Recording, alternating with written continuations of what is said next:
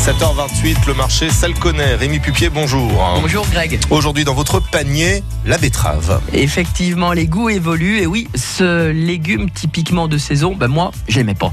Et puis, euh, je me dis que ça vaut le coup de goûter, et de regoûter. Et de moralité, il faut regoûter parce que là, je me régale. Cette saison, c'est pas cher. Et en plus, ça a une belle couleur. Et puis, en plus, c'est bon. Mais franchement, c'est bon. Et on peut la décliner dans tous ses états. Et figurez-vous qu'on peut boire la betterave.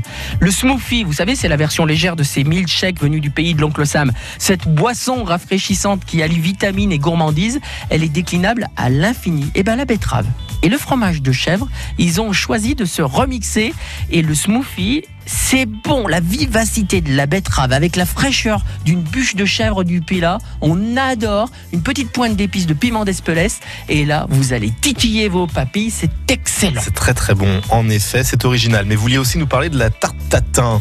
Et oui, mais réinventé. Une tarte tatin savamment préparée en deux façons la betterave crue, la betterave cuite et en guise de finition, on l'accompagne de petits copeaux de rigotte de Condrieu, cet AOP, ce fromage à pâte fondante et qui développe des arômes de noisettes, ça va sublimer votre tarte avec des saveurs locales.